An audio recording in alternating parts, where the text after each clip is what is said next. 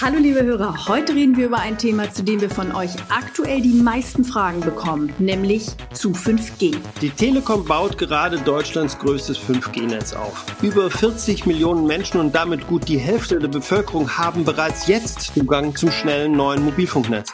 Bis Ende des Jahres sollen es zwei Drittel der Bevölkerung sein. Das ist nicht einmal mehr als ein halbes Jahr. In den nächsten Monaten wird sich also enorm viel tun in Sachen 5G. Und viele von euch wollen wissen, wie funktioniert eigentlich so ein Netzaufbau? Welche Rolle spielen die verschiedenen Endgeräte? Wie stellen wir sicher, dass ein neues 5G-Smartphone von Samsung, HTC oder von Apple im Telekom-Netz dann auch wirklich perfekt funktioniert?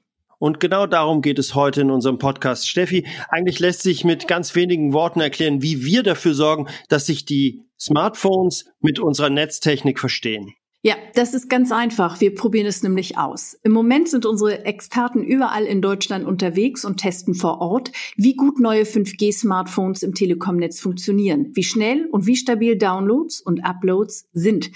Diese Messungen finden in Städten statt, in ländlichen Regionen, aber auch mobil, im Auto oder im Zug. Diese Tests sind gerade zum Start einer neuen Technologie extrem wichtig. Denn bei 5G ist ja alles nagelneu, sowohl die Smartphones als auch unsere Netztechnik. Wir führen zwar auch Labortests durch, die jedes neue Smartphone sowieso bestehen muss. Aber um wirklich live zu testen, wie gut sich ein Samsung oder ein HTC-Gerät in unseren 5G-Netzen schlagen, gibt es nur einen Weg, raus auf die Straße mit dem Endgerät und ab zu unseren Mobilfunkstationen. Stefan Knickmann ist einer unserer 5G-Smartphone-Tester.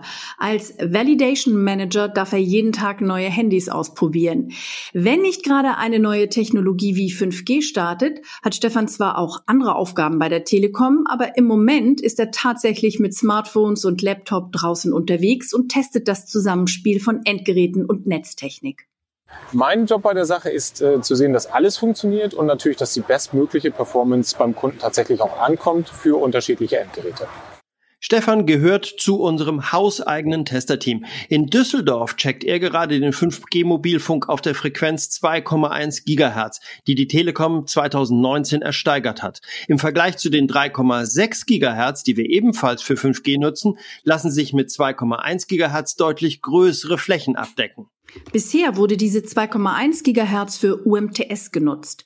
Nun werden immer mehr Standorte auf 5G mit 2,1 Gigahertz umgestellt. Und diese neue Konstellation müssen die Smartphones unterstützen, damit beim Kunden wirklich die optimale Performance ankommt, egal welches Endgerät er nutzt. Wie aufwendig diese Tests sind, zeigt eine einzige Zahl. Alleine in den 5G-Netzen der Deutschen Telekom gibt es rund 30 verschiedene Kombinationen von Frequenzen und Varianten von 5G, auf die sich ein Endgerät und unsere Netztechnik verständigen müssen. Diese Verhandlungen zwischen Endgerät und Netztechnik finden in Echtzeit statt, ohne dass der Nutzer etwas davon mitbekommt.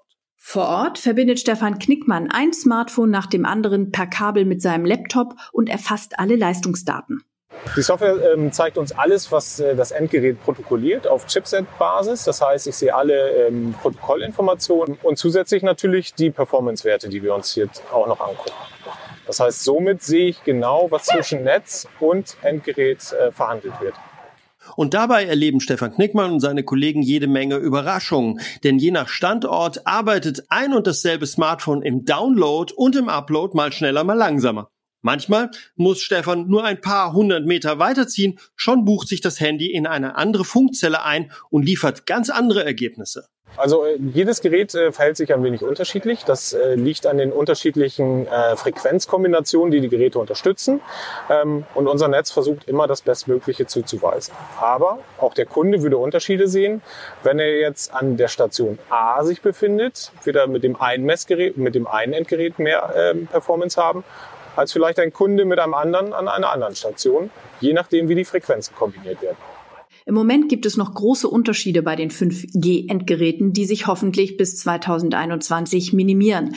Aber jetzt gerade in der Anfangsphase von 5G kann es durchaus passieren, dass sich zum Beispiel ein Samsung-Gerät an einem bestimmten Standort statt ins 5G-Netz nur per LTE einbucht. Am gleichen Ort kann ein HTC-Gerät womöglich problemlos 5G nutzen.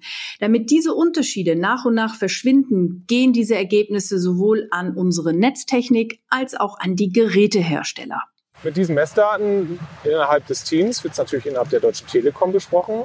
Äh, und wenn es sich äh, um Fehler handelt, dann werden sie entweder an die Endgerätehersteller adressiert oder aber an unsere Netzhersteller.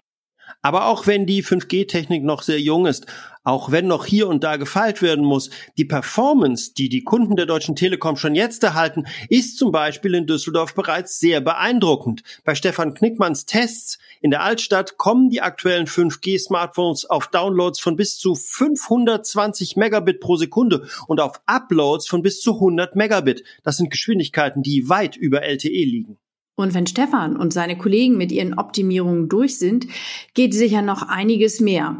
In Düsseldorf fällt am Karlsplatz zum Beispiel auf, dass das Smartphone mit den schnellsten Downloads die schwächsten Werte beim Upload liefert, wobei Geschwindigkeiten zwischen 31 und 100 Megabit beim Hochladen von Daten nun wirklich alles andere als langsam sind. Aber genau diese Unterschiede sollen unsere Tests in den nächsten Wochen und Monaten noch ausbügeln. Von den vielen kleinen Optimierungen im 5G-Netz und an den Endgeräten sollen die Telekom-Kunden aber am Ende nur mitbekommen, dass sie extrem schnell und störungsfrei surfen und telefonieren können. Genau. Und eins ist sicher, wir bleiben dran am 5G-Thema. Für heute verabschieden wir uns und sagen Tschüss. Tschüss.